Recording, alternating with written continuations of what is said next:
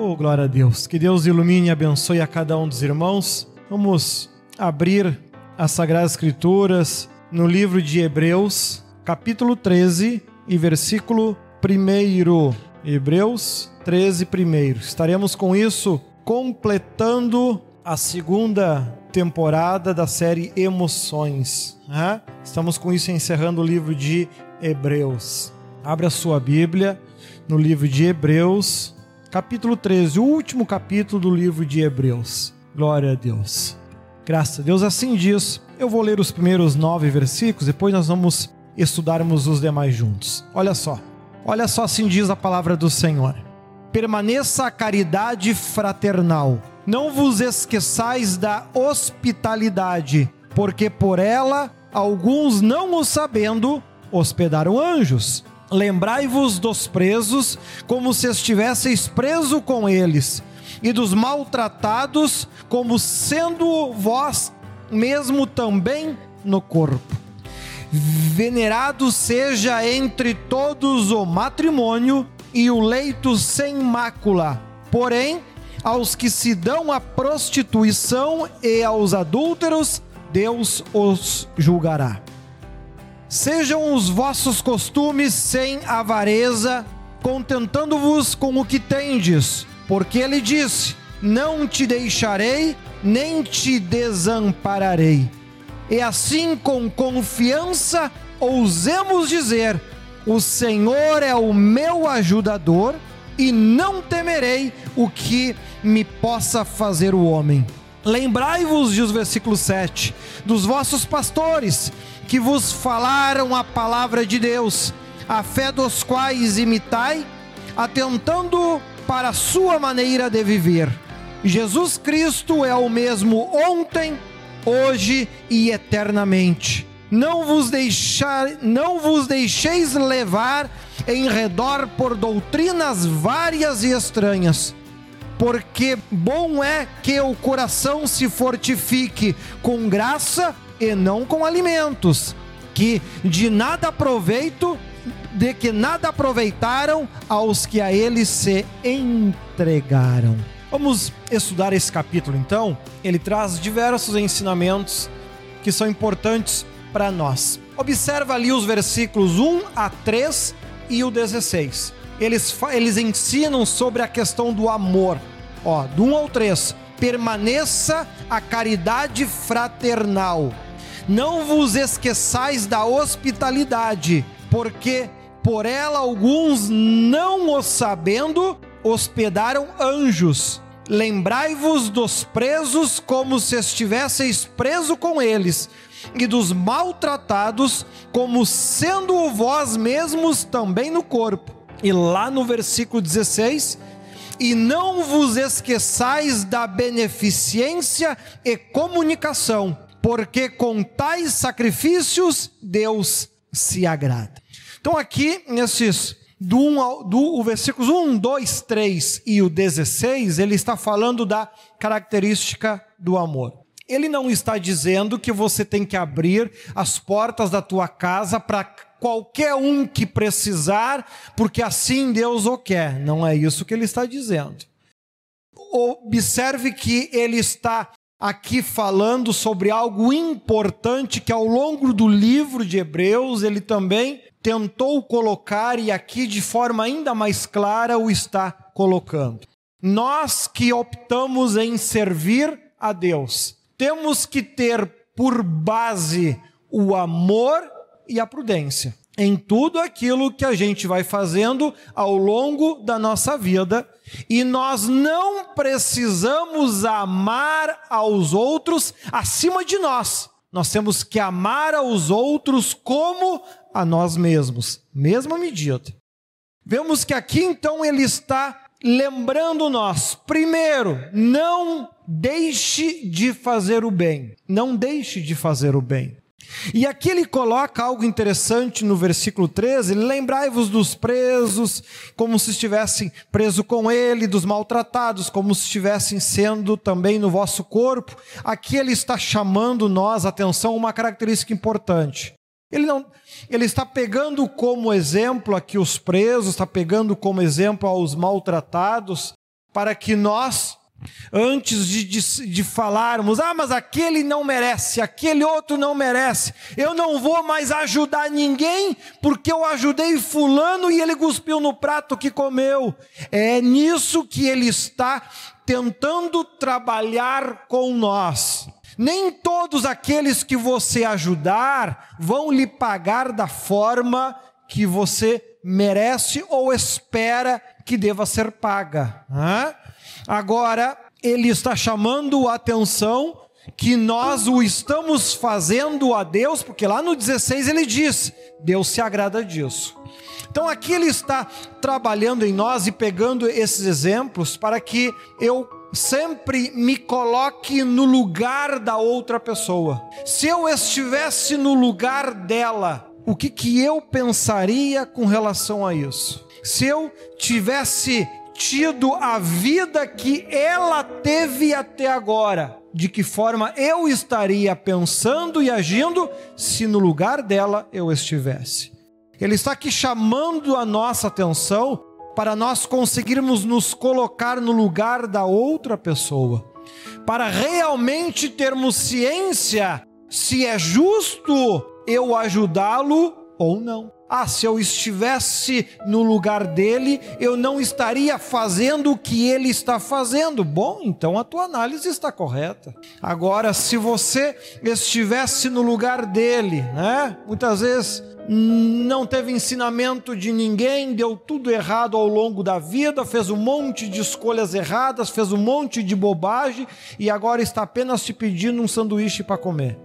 E se você estivesse no lugar dele? Então, essa análise que ele está aqui começando o livro de Hebreus, exortações finais, muito bem colocado até o título, para que as nossas escolhas ao longo da nossa vida como cristão, elas não sejam baseadas em mágoa, raiva, ódio, rancor, não sejam baseadas em coisas negativas, mas que venham ser baseado naquilo que é justo, naquilo que é correto. Não é porque uma pessoa que você ajudou te fez o mal que todas as outras também vão fazer o mesmo. É uma questão de nós nos colocarmos no lugar da outra pessoa, até para identificarmos quando a conversa está errada. Né? Se você tivesse no lugar da outra pessoa, você estaria fazendo aquilo que ela diz que está fazendo? Né? Aí você, ao se colocar no lugar do outro, você pode até ter em mente: opa, mas aí a conversa não bate, entende? Se eu lá com a mesma idade, na mesma situação, eu estaria fazendo isso? Será? Então a Bíblia, ela aqui está nos ensinando né, a nós termos em mente permaneça no amor fraternal, permaneça na bondade. Né? Isso é base. Se você diz, ah, mas eu não vou ajudar ninguém, não vou fazer mais nada por ninguém, aí você se torna um mal. E os maus não entram no céu. Então aqui ela diz: permaneça na bondade, permaneça, não te esqueça que muitos hospedaram anjos sem saberem. Por quê? conversaram com a pessoa, viram que a conversa era coerente, era inteligente, tinha razão, né? Viram a forma de agir da pessoa, de se comportar, e viram que eram boas pessoas e receberam na sua casa e muitas vezes hospedaram anjos, como o texto diz. Então a base para as nossas decisões não é as maldades que sobre nós acontecem. Deus é, a, é o exemplo, Deus é a base. Jesus é a base, não os maus, não os perversos, né? Nós temos que ter Jesus como exemplo e não os maus. Né? Olha que ele aqui no, nos versículos 4, do 7 ao 9 e do 22 ao 25, ele fala sobre fidelidade. Vemos que agora ele está falando sobre bondade e como nós nos colocarmos nas situações. Né? Não temos que carregar ensinamentos errados, mas sermos guiados pela bondade. Né? Como nós aqui vimos, ser bom é uma coisa, trouxa é outra. Né? Então, olha só o, o versículo 4. Olha só. venerando seja, venerado seja entre todos o matrimônio e o leito sem mácula. Porém, aos que se dão à prostituição e aos adúlteros, Deus os julgará. Veja que Paulo aqui nem disse, e os que se dão à prostituição e os que o adulteram vão para o inferno. Não, Deus os julgará. Hã? Tirou dos ombros dele. Já que o nossa base, quando a gente está dando o ensinamento, nós não, nós não estamos aqui para se colocar no lugar de um Deus apenas para mostrar o caminho, né? que serve tanto para vocês quanto, obviamente, para mim. E aqui ele começa falando sobre fidelidade. Vimos amor nos versículos 1 ao 13 e no 16. E agora nós estamos vendo sobre fidelidade. Quando ele fala sobre fidelidade, o primeiro ponto que ele cita, o casamento. Quando ele começa a falar sobre fidelidade, ele cita o casamento como base do restante do texto que ele vai falar sobre fidelidade.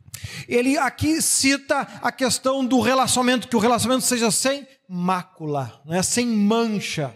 Vemos então que a gente, se nós formos em outros textos, a gente vai, vai relembrar alguns princípios do que é este matrimônio, este casamento sem mácula, né? Alguns princípios básicos, com certeza vocês todos conhecem, né? Que ah, que o homem é o cabeça e a mulher deve ser sujeita ao marido, uma verdade. Da mesma forma que o marido deve amar a sua mulher como Cristo amou a igreja. A coisa tem que ser equilibrada. Né?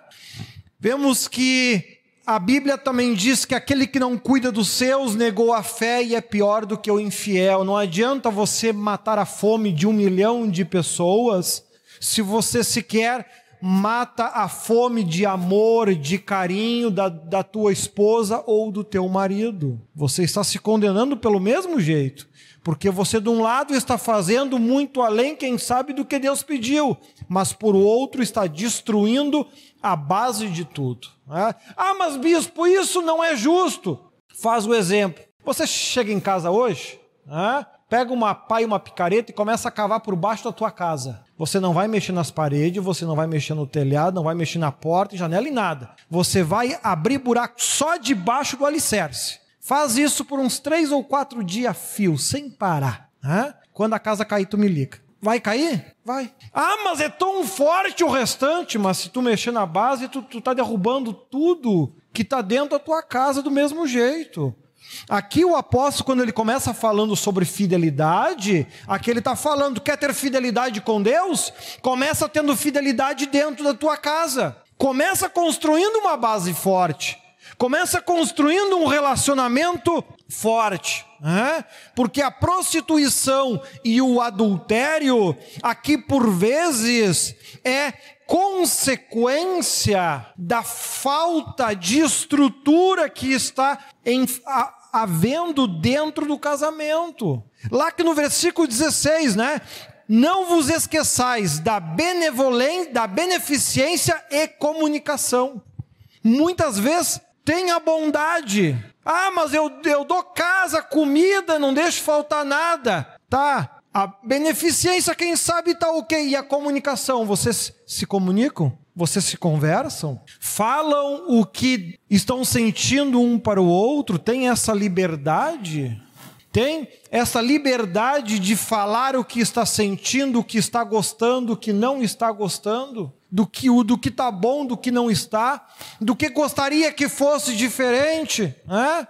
Tem esta liberdade? lá na sua vida íntima, tem liberdade, um está tendo liberdade com o outro? Ou será que o casamento se tornou apenas um cumprimento de deveres? Hã? Eu faço a tua parte, tu faz a, eu faço a minha e o resto que se dane. Hã? Ou seja, tão juntos, é como muitos casais dizem, ah, nós estamos juntos só por causa dos filhos. Hã? Aí depois que fica velho, estão juntos porque estão velhos e nunca vive um relacionamento da forma que aqui Deus está ensinando. E aí, se você não consegue construir uma fidelidade lá no matrimônio, lá na tua casa, Imagina então você construir uma fidelidade com quem que sequer você vê.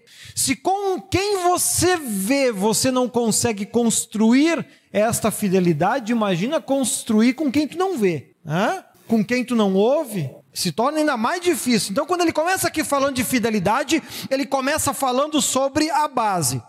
E aí nós podemos ir lá para os versículos 7 ao 9, né? ainda sobre fidelidade. Lembrai-vos dos vossos pastores, que vos falaram a palavra de Deus, a fé dos quais imitai, atentando para a sua maneira de viver. Jesus Cristo é o mesmo ontem, hoje e eternamente. Não vos deixeis levar em redor por doutrinas várias e estranhas, porque é bom é que o coração se fortifique com graça e não com alimentos que nada aproveita, nada aproveitaram aos que a eles se entregam. Fidelidade. Começa construindo lá no teu casamento, no teu relacionamento. Não nascemos sabendo não nascemos sabendo fazer as coisas da maneira certa, tampouco da maneira errada, a gente vai aprendendo ao longo da vida. Então a gente precisa, como nós não vemos Deus, né? E a maioria das pessoas não vê anjo, né? Quase tudo. Nós precisamos de alguém que venha nos ensinar. E aqui ele cita a figura dos vossos pastores, né? começo a construir um relacionamento lá na minha casa, começo a construir um relacionamento na igreja lá com o meu pastor. Posso, possa com ele aprender as coisas da maneira certa, como devem e como não devem ser. Me esforçar ao máximo para aplicar aquilo que me é ensinado. Conseguir, conseguir lembrar que esta perseverança é necessária, esta fidelidade é necessária. Claro que vai aparecer muitas facilidades, muitas igrejas com doutrinas mais fáceis. Eu venho de um tempo que quando você se sentia fraco, o pastor de, me, me, dizia, então tu tem que orar mais e jejuar mais, porque tu está orando pouco e jejuando pouco. Agora, antes do culto, o Max estava me contando que tem um jeito novo agora. Quando você está fraco, é só você ir lá na igreja e pedir para o pastor te ungir com óleo. Né? Não sei para que isso. Quem sabe é para fritar melhor no inferno? Deve ser. Porque nenhum texto na Bíblia diz que é para ungir uma pessoa porque ela está fraca. Não existe isso na Bíblia. Unção com óleo é, é só se aplica em dois casos. Primeiro é na consagração de evangelistas em diante, evangelistas, presbíteros, pastores e assim por diante, né?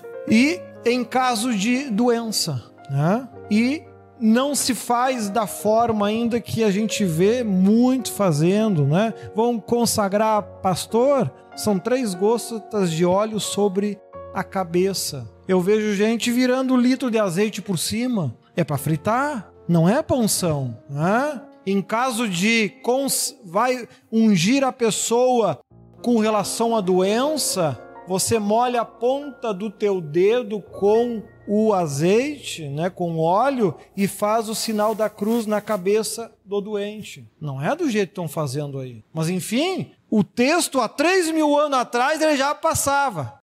Lembrem-se de uma coisa. Ele começou aqui, ó, falando no versículo 7 fidelidade com os vossos pastores. E lembrem-se de dois pontos. Primeiro, Jesus não muda. Ele é o mesmo ontem, ele é o mesmo hoje e será o mesmo sempre. Jesus não se moderniza, ele não muda de opinião, ele não muda de ideia, ele não muda de crença, ele não muda de ideologia, tampouco de objetivos. Ele é o mesmo sempre, ele não muda. Se está aparecendo outra igreja oferecendo facilidades maiores, não precisa jejuar, só vai lá que o pastor finca óleo em ti e tu está bem. Outros estão indo para o modernismo, né? Inclusive o versículo 9 também fala sobre isso. Estou triste, amargurado, entristecido. Como é que eu faço para resolver isso? Vão comer. É? Tem gente que fica desse tamanho porque estava com depressão. Sinceramente, eu não sei como é que uma pessoa consegue ficar em depressão com tanta coisa para fazer. Mas enfim, cada um, cada um. Eu tô com 40 e vou para 42 agora, se a memória não me engana, né? E eu sequer consegui parar de estudar, né? Mas enfim, cada doido com a sua mania, né? Agora a Bíblia aqui ela está dizendo, olha lá, o versículo 9, né? e não com alimentos que de nada aproveitaram aos que a ele se entregaram. Tá triste? Não te atraca comer, tu só vai ficar triste duas vezes. Né? É Jesus o caminho, não tem outro. E não adianta só fazer as coisas. Ah, eu vou fazer porque. Ah, eu vou fazer porque ele me disse que é bom. Tá, quem disse que é bom? Hã? Jesus disse que é bom ou o amigo que é fulano de A, de B, de C e de D? É? Até antes eu até conversava com os irmãos. Quando Jesus vier sobre as nuvens, qual é a cor da roupa que ele vai estar usando? Qual é? Hã? Branco? Quem falou branco já errou. Amado, leia a Bíblia. Então nós precisamos entender as coisas que nós precisamos, nós precisamos ter como guia a palavra de Deus. Ele é nosso guia. Ele é nosso guia. Ela está ela quer mostrar para nós onde nós estamos acertando e aonde nós estamos errando. Nós precisamos ter consciência disso. Então veja que quando ele fala sobre fidelidade, lá no versículo 4, ele mostrou a base. Do versículo 7 ao 9, o relacionamento com quem você está vendo e dois cuidados que tu tem que ter ao longo da tua fé. Jesus não muda de opinião e que vai aparecer muita gente oferecendo facilidades, né? E que você não deve se entregar a estas coisas. E outro, lá do versículo 22 ao 25, também falando sobre fidelidade. Olha só. Rogo-vos, porém, irmãos, que suporteis a palavra desta exortação, porque, porque abrea, abreviadamente vos escrevi. Suporteis tudo isso. Tu acha que é demais? Não, não deu tempo de escrever tudo. Eu tive que escrever de forma abreviada, teria muito mais ainda. Mas se vocês conseguirem fazer o que esses 13 capítulos ensinam, já é de grande tamanho. Sabei que já está solto o irmão Timóteo, com a qual, se ele vier depressa, vos verei. Saudai a todos os vossos chefes e a todos os santos. Os da Itália vos saúdam. A graça seja com todos vós. Amém. Então vemos que ele aqui ele conclui esta esse trecho falando sobre fidelidade, apontando o quê? Primeiro, não se assustem com aquilo que os 13 capítulos e essa Bíblia exige de você. Teria muito mais, não deu tempo daqui em Hebreus escrever. Por isso, no, em próximos cultos, nós vamos estar estudando outros livros também. Vemos que ele também aponta aqui que haja um relacionamento amável entre todos nós. Que haja um relacionamento amável entre todos nós. Que ninguém, que ninguém se tenha por perfeito.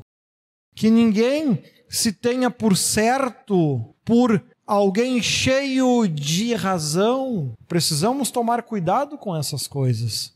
Precisamos nós olharmos para nós e vermos se nós estamos conseguindo refletir a imagem de Cristo. Se estamos conseguindo refletir as suas obras, as suas escolhas, as suas atitudes, porque Jesus está voltando.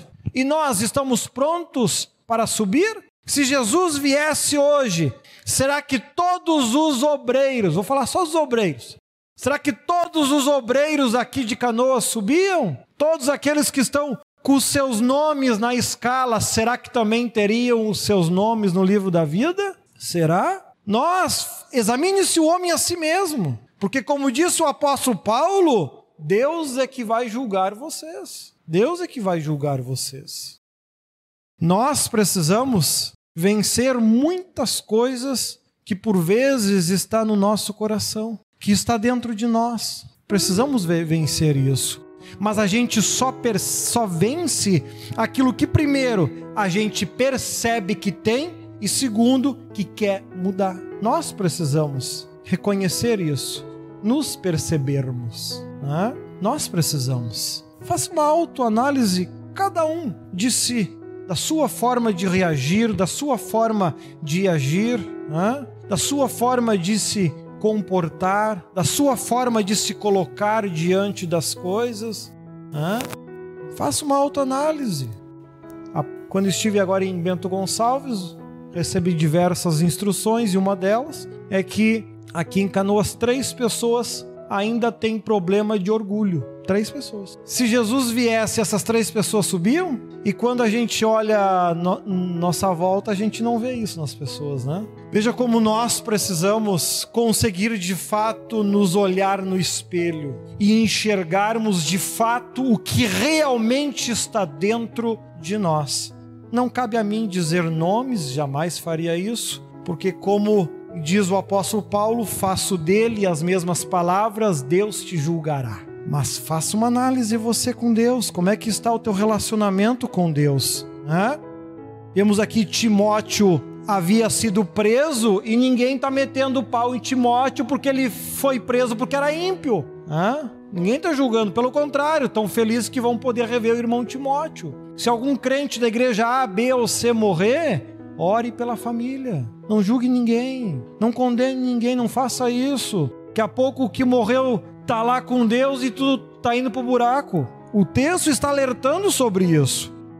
Olha lá os versículos 5 e 6 que fala sobre isso, fé em Deus se, sejam os vossos costumes sem avareza, contentando-vos com o que tendes, porque ele disse: Não te deixarei, nem te desampararei. E assim, com confiança, ousemos dizer: O Senhor é o meu ajudador, e não temerei o que me possa fazer o homem. Convicção em Deus, fé em Deus, uma fé de verdade, não ter medo se vai passar alguma necessidade. Eu digo para o jovem: não fique com medo de ficar para titia, de ficar para titio. Ah, depois se atira no primeiro que aparece, vai sofrer ao longo da vida. Ah, mas a gente só percebe isso depois que vive um monte, faz um monte de bobagem, a gente pensa, ah, se a gente voltasse atrás, faria tudo diferente. Mentira, fazia tudo igual. Ah, porque eu não tinha lá atrás o conhecimento que eu tenho hoje. E muitos de vocês não é diferente. Ah, mas a nossa convicção, ela tem que ser baseado, e é isso que o, que o texto aqui está falando no versículo 5 e 6, as tuas decisões não podem ser baseadas pelo medo, pela dúvida, e aí por isso você, quando se deixa dominar pelo medo, faz bobagem sem precisar.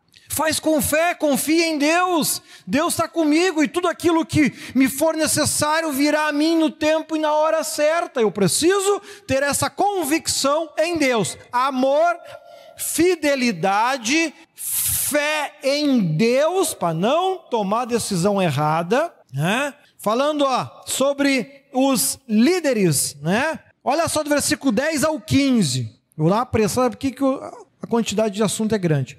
Temos um altar de que não tem direito de comer os que servem ao tabernáculo, porque os corpos dos animais cujo sangue é pelo pecado, trazido pelo sumo sacerdote para o santuário, são queimados fora do arraial.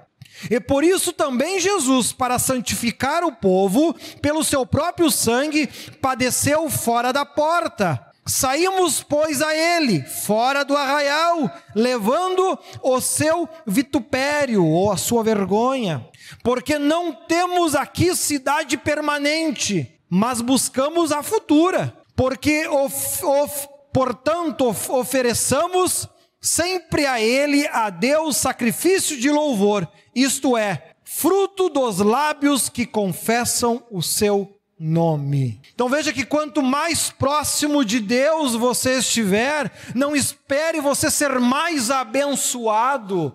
Ele aqui cita o exemplo de Cristo que com todo o poder e autoridade e perfeição morreu numa cruz fora da cidade. Ao longo da vida nós vamos enfrentar problemas, nós vamos enfrentar lutas. Que tem coisas que vai dar errado na nossa vida? Vai. Faz parte da vida.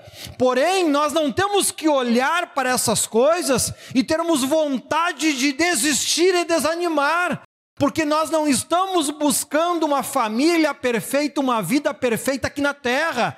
Nós estamos buscando a cidade que virá, não a que está aqui. Então, que a nossa convicção, os nossos olhos, não venham se entristecer. Ah, eu estou com um monte de problema na vida. E daí? Olha para aquilo que Deus tem preparado para ti no céu, esquece o resto. Aqui, tendo que comer e o que vestir, conseguindo tocar o barco, vamos embora.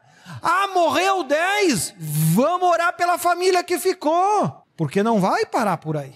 Então nós precisamos estarmos preparados e prontos, não para ganhar uma vida aqui na terra, Todo aquele que tentar ganhar a sua vida aqui, perdê-la-á, mas aquele que perder a sua vida aqui por amor de mim, achará. A gente conhece tantos textos de cor, na hora de viver acaba fazendo tudo errado, né? Então nós temos que conseguir botar em prática isso. Então nós vimos amor, fidelidade, fé em Deus para não tomar decisões erradas, não olhar para o tamanho da dificuldade, mas olhar para aquilo que Deus tem preparado para nós, né? Porque a vida que nós temos aqui na terra pode até não ser a vida que a gente gostaria, mas a vida que Deus tem preparado para nós no céu é muito melhor do que a gente sonha e espera. E os nossos olhos têm que estar voltados para lá, não para cá. E ele continua dizendo, lá do 17 ao 19, olha só. Obedecei a vossos pastores e sujeitai-vos a eles, porque velam por vossas almas, como aqueles que hão de dar conta delas, para que o façam com alegria e não gemendo, porque isso não vos seria útil. Orai por nós, porque confiamos que temos boa consciência, como aqueles que em tudo querem portar-se honestamente. E rogo-vos com insistência que assim o façais, para que eu mais depressa vos seja restituído. Então veja que nós temos que continuar olhando para as dificuldades, vem, a luta vem, o problema vem, mas nós temos que manter a nossa fidelidade. Né? Ah, o pastor orou pelo meu familiar e ele morreu. Amém? Então pede para o pastor orar por aqueles que ainda estão vivos e toca o barco. O objetivo de Deus não é te dar uma vida perfeita e maravilhosa aqui na terra. Ele quer que tu perca esta vida para ganhar a próxima. Uma que os nossos olhos, os olhos do homem não viu, tampouco seu coração sentiu, ou seus ouvidos ouviram. Hã? Pode observar todo mundo que já foi arrebatado, que cita arrebatamento, o que cita são pouquíssimas coisas. Ah, é muito lindo. Falou tudo, né? Isso eu já tinha visto na Bíblia. Não consegue entrar em muitos detalhes. Por quê? Porque justamente a Bíblia diz que é assim que deve ser. Né? Olha só. E concluímos então, depois de tudo isso: amor, fidelidade, fé em Deus, o exemplo dos líderes e as suas dificuldades. Vemos, depois de tudo isso, que é necessário que haja em nós um aperfeiçoamento. Nunca estamos prontos, nunca estamos salvos, sempre precisamos melhorar, como ele diz no versículo 20 e 21 para concluirmos. Ora, o Deus de paz, que pelo sangue da aliança eterna tornou a trazer dos mortos a nosso Senhor Jesus Cristo, grande pastor de ovelhas, vos aperfeiçoe em toda boa obra, para fazerdes a sua vontade, operando em vós o que perante ele é agradável por Cristo Jesus, ao qual seja glória para todo sempre. Amém. Que assim venha a ser. Veja que nas duas situações que ele fala amém. Na primeira, ele está engrandecendo a Deus, a Jesus Cristo. Amém. Na segunda, ele está falando sobre a união entre todos os irmãos e que a graça seja em todos vós. Amém.